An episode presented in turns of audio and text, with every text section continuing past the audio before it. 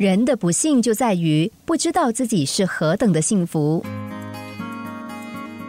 我们人在遭遇不幸，不论是生病、事业不顺、婚姻失败、发生灾难的时候，常常会生出造化弄人的感慨，但却很少人领悟到，老天其实是要借由这些事情，让我们看到自己拥有的幸福。因为人们总是身在福中不知福。你有一份薪水还不错的工作，有一个还算健康的身体，还有几个爱你的家人和朋友，你有觉得幸福吗？还是认为这没有什么呢？我们对拥有的事物都太习以为常了，甚至对平凡无奇的生活感到厌烦。等有一天工作不保、生了大病，或是所爱的人不在了，才突然好想回到过去。有一位失去视力的病人，他说：“我愿意以一切换取视力。如果有朝一日让我恢复，那将是上天最大的恩赐。”有个怀孕五个月的妈妈，冒着骨癌的危险，打算生下孩子。在生命危急的时候，她祈求上天，只求让自己的孩子活下去。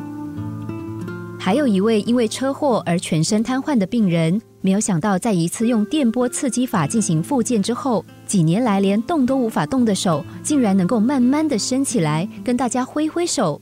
周围的人都为他叫好，他自己也兴奋异常。父母亲在一旁也高兴的掉下泪来。手能动。看得见生孩子，这不是很理所当然的事吗？但在我们周遭有多少人最大的心愿，只不过是祈求上天，让他们有一天能够看得见或站起来。有的人甚至能多活几天，就觉得很感激了。倾听一些病人的谈话，总让人对幸福有不同的体会。其实我们早就拥有幸福，只是没有发现，还需要上天来提醒。俄国文豪说。人类的不幸就在于不知道自己是何等的幸福。不幸的由来是在看不见自己是幸福的；不满的由来则是不知道自己早该满足了。